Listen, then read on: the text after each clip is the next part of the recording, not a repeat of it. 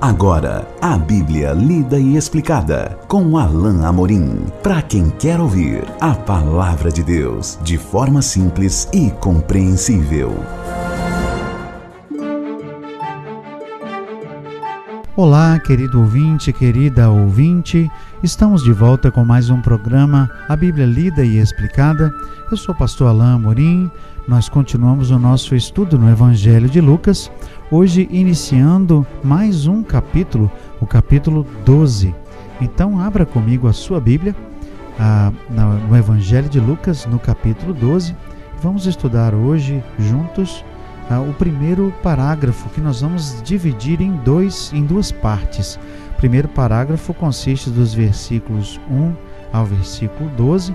Hoje nós vamos ler e estudar juntos os versículos 1 ao 7. Diz assim a bendita palavra de Deus: Posto que miríades de pessoas se aglomeraram, a ponto de uns aos outros se atropelarem, passou Jesus a dizer, antes de tudo, aos seus discípulos: Acautelai-vos do fermento dos fariseus, que é a hipocrisia. Nada há encoberto que não venha a ser revelado, e oculto que não venha a ser conhecido porque tudo o que dissestes às escuras será ouvido em plena luz, e o que dissestes aos ouvidos no interior da casa será proclamado nos eirados. Digo-vos, pois, amigos meus, não temais os que matam o corpo, e depois disso nada mais podem fazer. Eu, porém, vos mostrarei a quem deveis temer. Temei aquele que, depois de matar, tem poder para lançar no inferno. Sim, Digo-vos, a este deveis temer. Não se vendem cinco pardais por dois asses? Entretanto, nenhum deles está em esquecimento diante de Deus.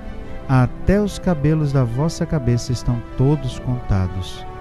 Não temais, bem mais valeis do que muitos pardais. Jesus ainda estava cercado de pessoas e, como era seu hábito, como era o seu costume, aproveitava esses momentos para continuar os seus ensinos. Jesus ensinava muitas coisas a essas pessoas para que ouvissem a palavra de Deus. Então o texto começa dizendo que muitas miríades de pessoas estavam se aglomerando ao lado dele, e ele então passou a dizer, antes de tudo, aos seus discípulos, ou seja, ele direcionava isso para os seus discípulos não só os doze, mas aqueles que o seguiam e que eram verdadeiros discípulos, não é? mas também no ouvido de todas as pessoas que estavam ao redor. Acautelai-vos do fermento dos fariseus, que é a hipocrisia. Jesus continuava ainda a falar acerca, acerca, melhor dizendo, dos fariseus e da sua má influência, que Jesus está aqui chamando de fermento. O fermento são os ensinos errôneos, é a doutrina errada dos fariseus. E é interessante a imagem de fermento porque um pouquinho de coisa errada pode é, desviar em muito uh, um grupo de pessoas, uma pessoa, assim como um pouquinho de fermento é bastante para levedar, levedar melhor dizendo, uma massa inteira. E Jesus aqui chama esse fermento que traz para nós a conotação de algo que era uh, podre, algo que estava em decomposição, ou seja, algo contaminado. É, esse fermento ele chama é, ou ele chama de fermento a hipocrisia. Essa hipocrisia era a atitude dos fariseus e, e atitude geral dos líderes judeus que faziam as coisas para serem vistos, mas o seu coração não pertencia verdadeiramente a Deus. E isso era uma influência ruim em todas as outras pessoas, porque todos os outros achariam que poderiam agir assim, que no exterior poderiam ter uma aparência de santidade ou, ou de que estão corretos diante de Deus, mas no seu interior estariam em pecado e estariam longe na verdade do Senhor e não próximo dele. Por isso, Jesus diz, quando afirma isso: nada há encoberto que não venha a ser revelado e oculto que não venha a ser conhecido. Jesus estava dizendo para que aqueles que estavam ali ah, ouvindo Suas palavras pudessem compreender que nada que fosse oculto aos olhos das pessoas e que estivesse apenas no coração daqueles que estavam ali seria oculto para Deus.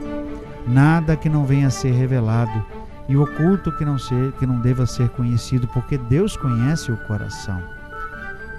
Deus conhece o coração daqueles e conhecia o coração daqueles fariseus e, e líderes que faziam as coisas de aparência, mas seu coração estava longe de Deus. Assim como ele conhecia o coração daqueles que se, esforçavam para obedecer o Senhor, mas às vezes falhavam. Esperavam misericórdia dos fariseus e dos doutores da lei, mas encontravam corações obstinados e duros, preocupados demais com a letra da lei, mas despreocupados com aquilo que era mais importante para com Deus.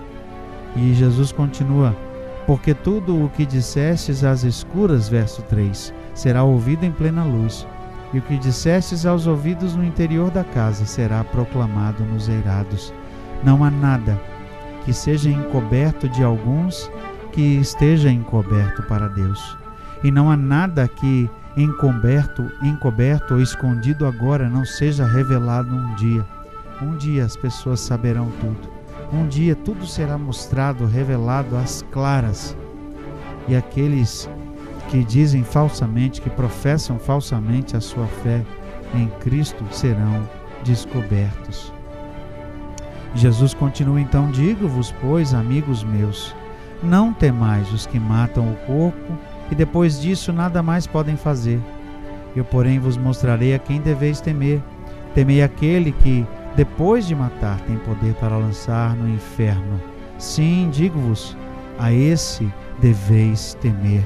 Jesus ensina então o temor a Deus, Deus que tudo vê, Deus que vê o coração, Deus que vê e conhece a mente, conhece as intenções do nosso coração.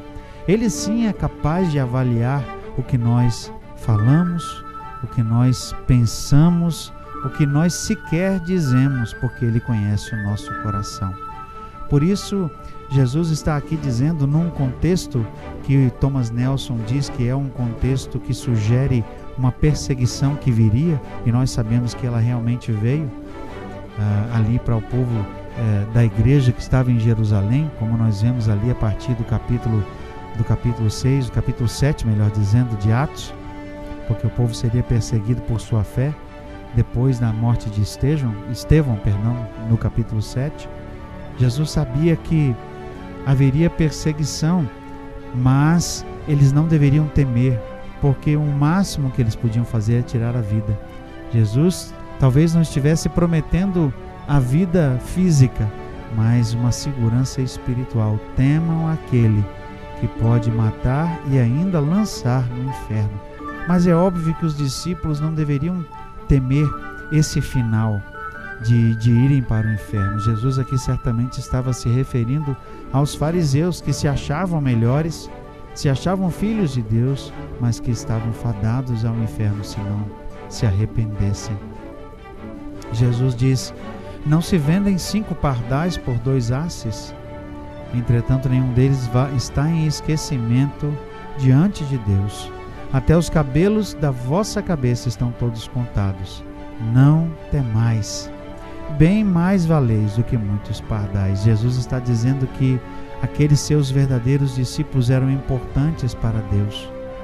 E assim como Deus sabia que o, o animal mais simples, mais humilde que era vendido para ah, para sacrifício era vendido por duas moedinhas pequenas que tinham um valor tão pequeno. E Deus sabia disso e, informa inclusive que os cabelos da cabeça eram todos contados. Deus sabia exatamente quem eram os seus, o que eles faziam, qual era a intenção de seus corações. E Jesus diz: Vocês serão protegidos, vocês estão guardados a sua recompensa está guardada. Jesus diz: Vocês são mais importantes do que pardais. Vocês são mais importantes para Deus. Deus conhece vocês.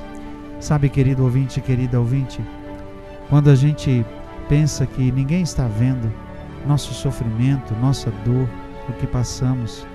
Ou talvez você esteja pensando que ninguém vê aquilo que você faz. Saiba que Jesus vê. Saiba que Deus conhece. Deus conhece o seu coração, ou seja, Ele conhece o motivo pelo qual você faz. E nada do que você faz é sem valor para Deus. Paulo disse isso lá em 1 Coríntios capítulo 15, verso 58, 58, perdão. Nosso trabalho não é vão no Senhor. Quando trabalhamos para o Senhor, Ele conhece e Ele vai recompensar. Não temais, Jesus diz, bem mais valeis do que muitos pardais. Nós continuaremos o nosso estudo no nosso próximo encontro. Até lá, que Deus abençoe a sua vida.